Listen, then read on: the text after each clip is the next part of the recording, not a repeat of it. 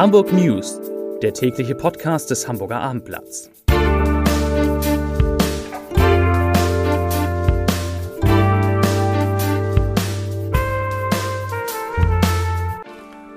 Herzlich willkommen. Mein Name ist Lars Heider und heute geht es um die Aufhebung der Ausgangssperre in Hamburg, die Innensenator Andi Grote als Zeitenwende bezeichnet, also die Aufhebung, nicht die Ausgangssperre. Weitere Themen. Der Einzelhandel ist sauer auf Bürgermeister Peter Tschentscher. Die CDU will verpflichtende Corona-Tests für Kita-Kinder und dem HSV wird ein möglicher neuer Trainer weggeschnappt. Dazu gleich mehr. Zunächst aber wie immer die Top 3, die drei meistgelesenen Themen und Texte auf abendblatt.de. Auf Platz 3 Hamburger Handel, Aufstand gegen Bürgermeister Tschentscher. Auf Platz 2 Tune-Nachfolge weiter unklar, Top-Kandidat ist vom Markt. Und auf Platz 1 heute letztmals Ausgangssperre für drei Stunden. Das waren die Top 3 auf abendblatt.de. 78,2 9610 und 214. Das sind die drei wichtigsten Corona-Zahlen an diesem Dienstag. Die 7-Tage-Inzidenz sinkt in Hamburg auf 78,2 Neuinfektionen je 100.000 Einwohner und damit auf den niedrigsten Wert seit Februar. Die Zahl der Impfungen steigt um weitere 9.610 auf bald 500.000, zumindest die die Erstimpfung erhalten haben. Und in Hamburgs Kliniken müssen 214 Menschen mit Covid-19 behandelt werden. Auch diese Zahl geht von Tag zu Tag weiter zurück. Weil die Entwicklung insgesamt so erfreulich ist, hat der Senat heute die Ausgangssperre von 21 bis 5 Uhr aufgehoben. Genauer gesagt Ab morgen gibt es sie nicht mehr. Heute von 21 Uhr bis Mitternacht ist also nochmal Ausgangssperre. Und dann ist die Ausgangssperre Geschichte. Die strengen Kontaktbeschränkungen, nach denen ein Haushalt nur mit einer weiteren Person zusammenkommen darf, die bleiben allerdings bestehen und zwar mindestens für zehn Tage, denn erst in zehn Tagen will der Senat mögliche weitere Lockerungen beschließen. Und das, das ärgert Hamburgs Einzelhändler. Sie wenden sich mit ungewöhnlich deutlichen Worten gegen die Corona-Politik von Bürgermeister Peter Tschentscher und gegen den rot-grünen Senat.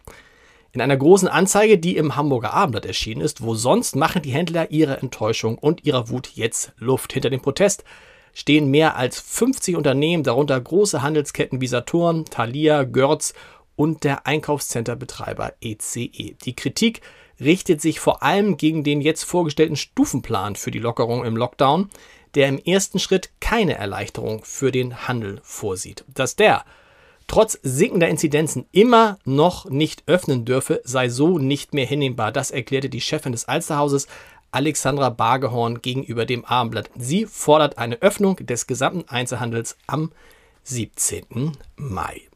Wir bleiben bei Corona. Einem Bericht des SWR-Magazins Report Mainz zufolge soll das Hamburger Impfzentrum zuletzt 2000 Impfvordrängler in einer Woche gemeldet haben.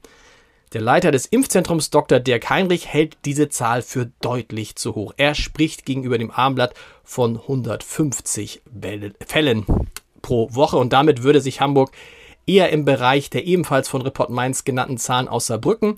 Dort gab es 140 Impfvordrängler pro Woche und deutlich unter denen aus München, wo es 350 Impfvordrängler gab, bewegen.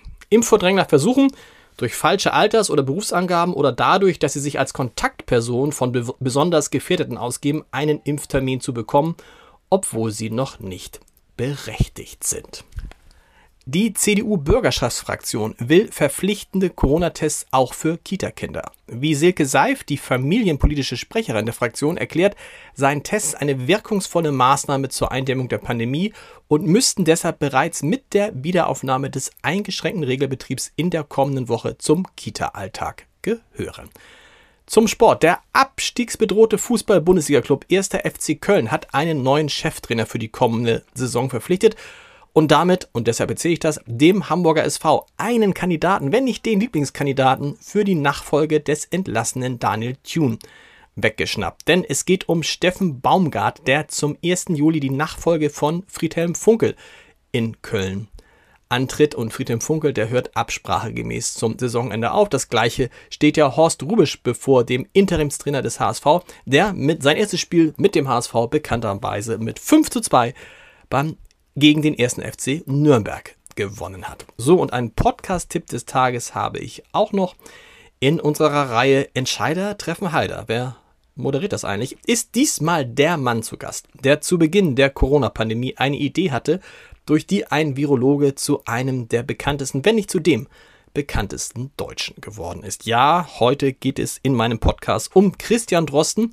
und um seinen Podcast, mit dem er jede Woche eine Million Menschen erreicht und mit dem man locker Millionen Euro verdienen könnte. Warum das nicht geschieht, wieso andere Podcast-Gastgeber mit weniger Zuhörern bald Millionäre sein könnten und wieso das Ende der Drosten-Reihe Fluch und Segen zugleich ist, das erzählt heute Norbert Grundei, vielfach ausgezeichneter Radiomacher und Leiter der Audiostrategie beim Norddeutschen Rundfunk. Das Gespräch hören Sie natürlich unter www.abendblatt.de slash Entscheider. Und wir hören uns morgen an dieser Stelle wieder. Bis dahin.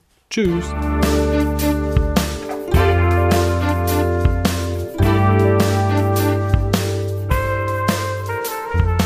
Weitere Podcasts vom Hamburger Abendblatt finden Sie auf abendblatt.de slash podcast.